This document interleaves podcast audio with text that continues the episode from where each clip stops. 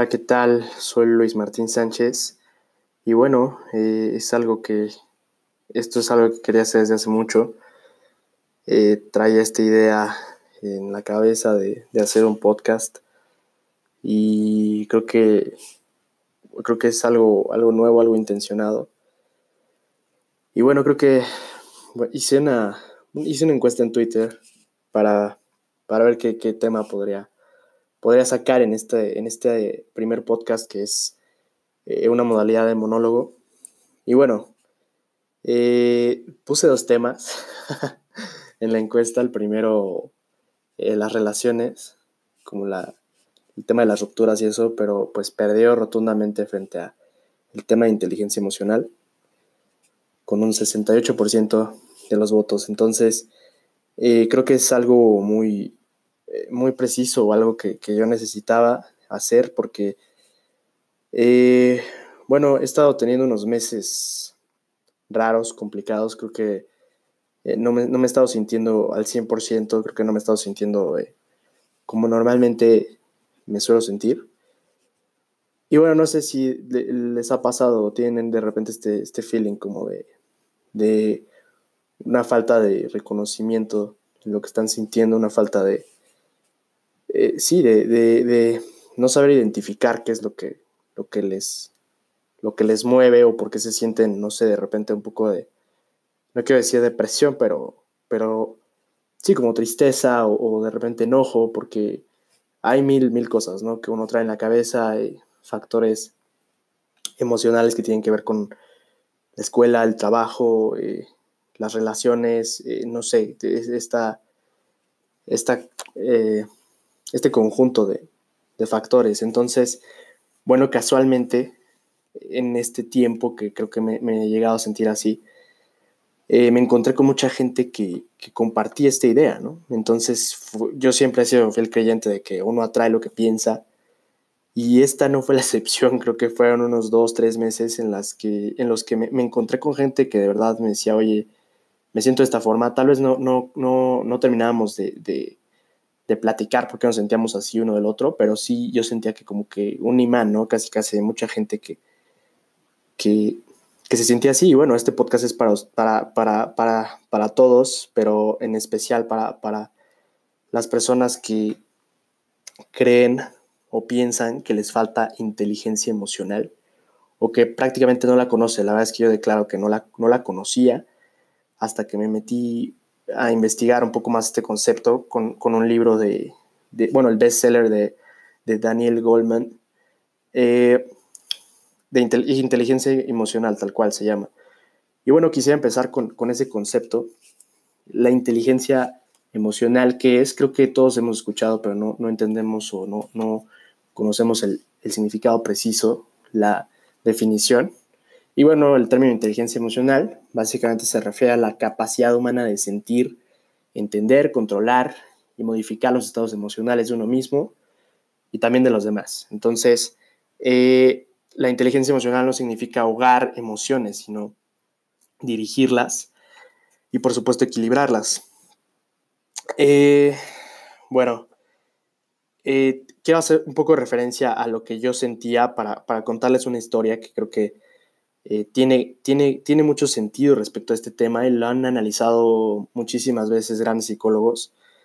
Eh, y bueno, esta historia mía, primero, eh, tiene que ver con, creo que sí, con temas de repente de la escuela y todo esto, pero creo que también de una situación familiar, ¿no? Creo que últimamente le he dado importancia a muchas cosas que, que no debía de darle y creo que de repente tengo esta, esta, este feeling de, del miedo al futuro y todo esto, ¿no? Entonces creo que eh, la ansiedad que provoca estar pensando en, qué va a pasar, qué va a suceder, eh, de repente no solamente desconcentra, sino hace sentir o genera expectativas sobre, sobre lo que quieres que pase. Y cuando no pasa, bueno, creo que se provocan todos estos sentimientos, ¿no? de enojo, de ira, de, de tristeza profunda. Y creo que, bueno, vaya, por eso yo, yo creo que es muy importante entender el concepto de inteligencia emocional para poder eh, abarcar técnicas que, puedan, que puedan comprender todo esto, ¿no? Esta situación familiar que viví pues bueno, tiene que ver con, con, vaya, lo voy a decir muy sencillo, creo que eh, hace, hace poco falleció una un familiar, una familiar que yo quería muchísimo de mi tía, y la verdad es que mi tía era una gran persona, mi tía era eh, una persona que luchó hasta el final, yo la vi luchar, eh, yo la vi luchar de cerca, creo que siempre traté de, de, pues no sé, de, de ayudar a mi mamá, a mis papás eh, con, todo esto, ayudarla a ella eh, en la medida de lo posible, ¿no? Estuvo aquí en mi casa, me tocó llevarla al doctor, me tocó eh, traerle de comer, de repente estuvo un tiempo acá en mi casa y, y es lo que, lo que ocurrió. Y neta, en el momento en el que fallece me pongo a pensar de cómo, cómo, este, cómo nos preocupamos por tantas cosas, ¿no? Y cuando uno tiene que llegar a este momento crítico, no está bien emocionalmente para poder eh, pararse, plantarse en, este momento y, tal vez reaccionar de la mejor forma o hacer las cosas de mejor forma. Entonces, me voy a dirigir a la historia que quiero contarles. Eh, bueno, esta historia tiene que ver con una pintura muy famosa que está en el Museo del Louvre de Theodore Chérico, Chérico, perdón mi francés, la verdad no sé, estoy haciendo un mejor esfuerzo en pronunciarlo. Este, y bueno, esta historia eh, de esta pintura, que se llama La Balsa de la Medusa, eh, bueno, la pintura se llama así, y, bueno, y tiene que ver con una historia que pasa en, Francia en 1818-19, eh, una fragata francesa, que es un buque de guerra, un barco de guerra, eh, zarpó rumbo a Rochefort, me parece que se pronuncia, eh, bueno, desde Rochefort al puerto de, Saint-Louis, o Saint-Louis, no sé cómo se llama en francés, Senegal, ¿no? Entonces, este, esta fragata francesa zarpa hacia allá y se designa un capitán de Schumacher, capitán de Schumacher, que poca habilidad tenía navegando. Eh, y la verdad es que fue escogido por favoritismo político, ¿no? De, hecho, el cuadro es, es como una, un, un, reclamo, una denuncia política en ese momento hacia, hacia las atrocidades o este tipo de, de, controversia que generaba el gobierno francés, la monarquía francesa respecto a, a estos temas, ¿no? Y bueno, esta barca zarpa rumbo a Senegal, este, con el fin de que los británicos les devuelvan la colonia de Senegal, ¿no? Eh, para no hacer el cuento largo, esta balsa, Medusa, eh, de nombre Medusa, pues para acelerar el, viaje, eh, se desvía 100 kilómetros de curso y cae en un banco de arena por supuesto en la costa de África Occidental. Y Medusa llevaba 400 personas en los botes, había espacio para unas 200, no, llevaba 400 personas, pero en los botes, perdón, había espacio para 250, entonces claramente no tenían suficientes botes, como en muchas historias, no sé, se me ocurre la más famosa Titanic, eh, para salvar a todas las personas, ¿no? Entonces, el resto de las personas, que era la clase social pues baja, eh, se amontona en una balsa de unos 20 metros de largo, pero cuenta la historia que esta balsa, pues mágicamente se soltaron las amarras de, los demás botes, entonces eh, se dice que probablemente el, eh, el capitán ordenó a su gente que, soltaran las, las amarras y pues los entregaron a su muerte, ¿no? Prácticamente. Según el crítico Jonathan Miles, eh, los entregaron hacia las fronteras de la experiencia humana. ¿Qué quiere decir esto? Vaya que eh, todos aquellos o aquellas personas que iban en, ese bote, en el naufragio, eh, pues prácticamente se volvieron locos, se asesinaron entre ellos, se comieron unos a otros y muchos se arrojaban al mar de desesperación. Eh, después de 13 días, el, barco llamado Argus los rescata, pero dicen que eh, pasaban barcos eh, sobre, sobre esa zona y alcanzaban a ver lo que estaba pasando y no se acercaban. Entonces creo que prolongaron mucho el rescate, prolongaron un acto de, de, de, esquicio, de, lo llevaron a la raya, ¿no? Creo que fue un acto completamente antihumano.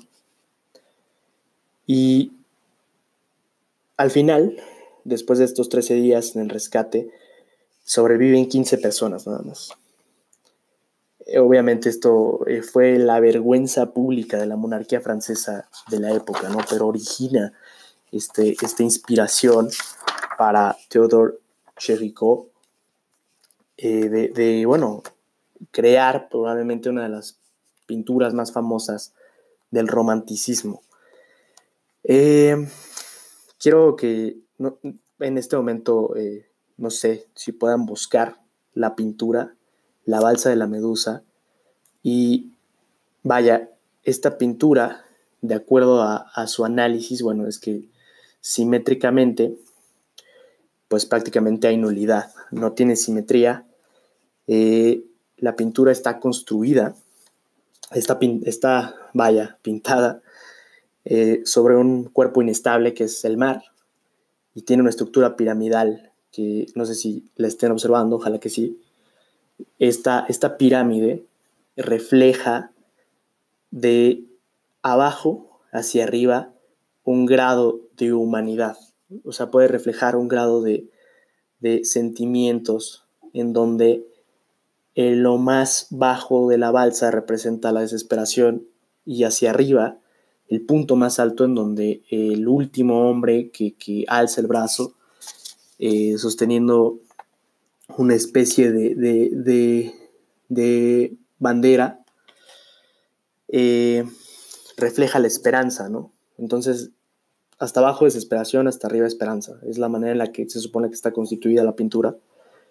Hay nubes muy grises eh, que, bueno, reflejan mucha, mucha incertidumbre, tragedia.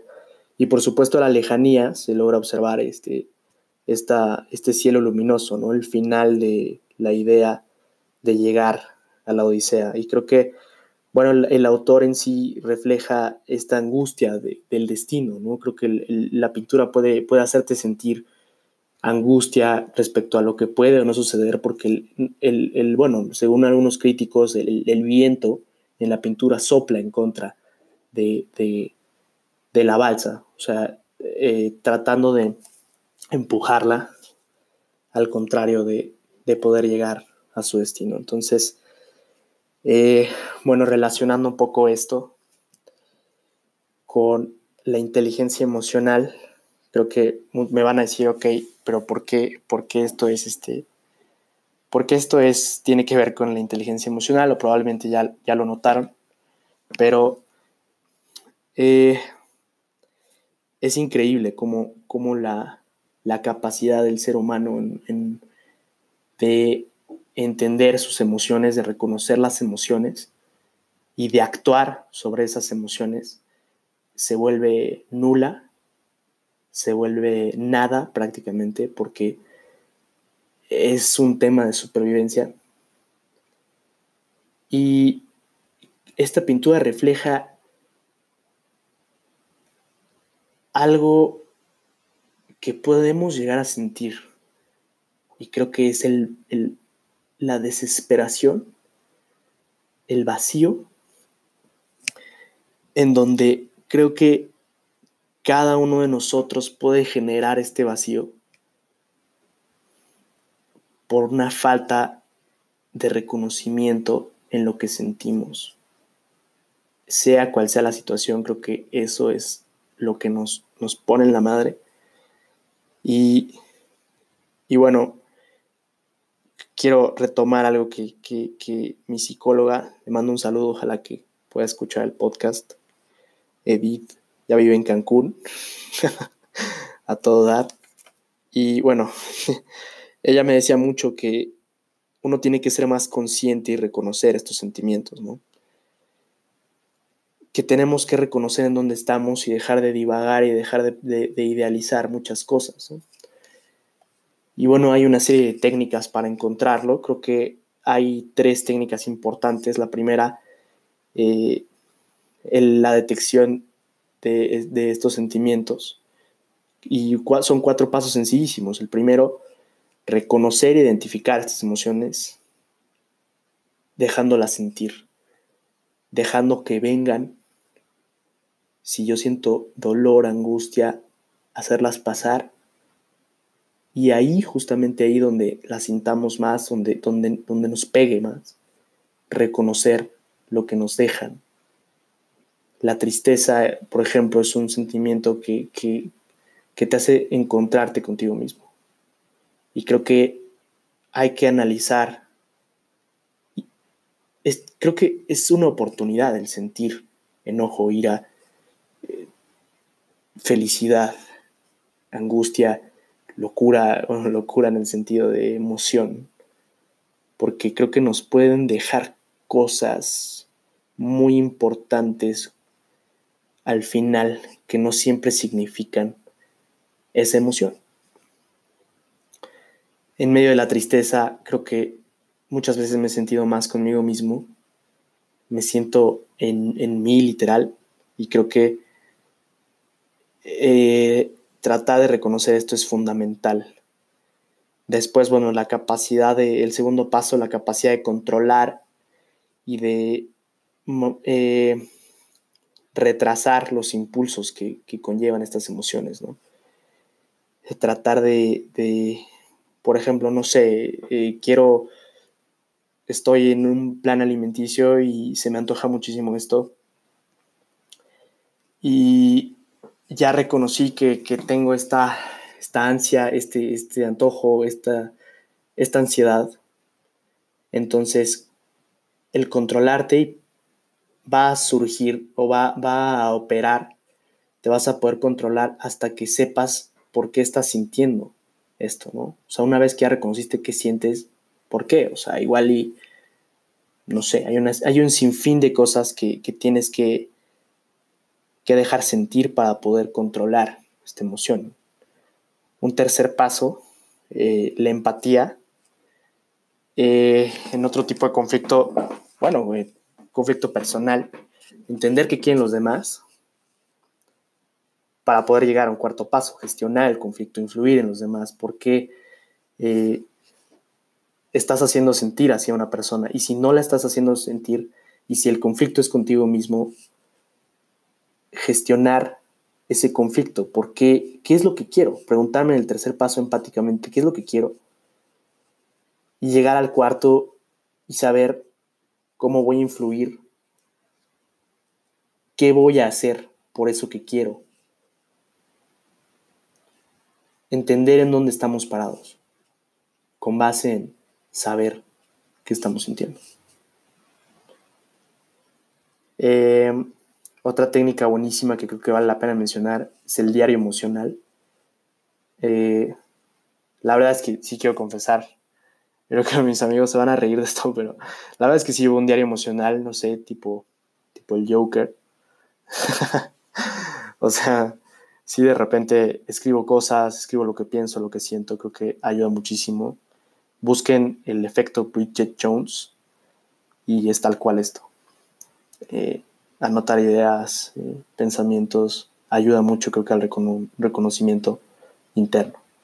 Y bueno, finalmente la ayuda, ¿no? Creo que siempre eh, esto me recuerda muchísimo a lo que decía Rorro en, el, en el, podcast de, de por qué los hombres son infieles yo hablando de Rorro como si fuera mi cuate, pero este, de pedir ayuda, ¿no? Creo que no es, mucha gente sí dice, sí, no es malo, no es porque estés loco, pero la verdad es que no la pedimos. Entonces, creo que firmemente, creo firmemente que debemos ir al psicólogo y que debemos de tomar terapia. Y una de estas terapias que me han recomendado muchísimo es la cognitivo-conductual. Y bueno, es prácticamente el, procedimiento para aprender a cambiar. pensamientos y conductas.